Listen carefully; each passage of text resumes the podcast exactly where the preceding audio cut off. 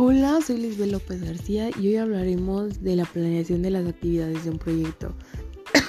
la planeación requiere de pasos metódicos y sistemáticos. Se busca un objetivo clasificando el por qué y el cuándo se hace.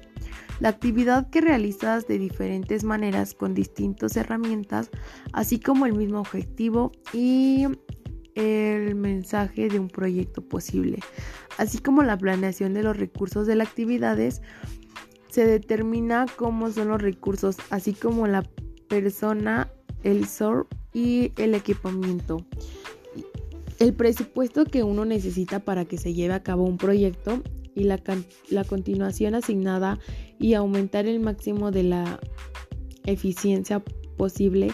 Es así la planeación de los costos del proyecto sirve como el instrumento del control a la dirección.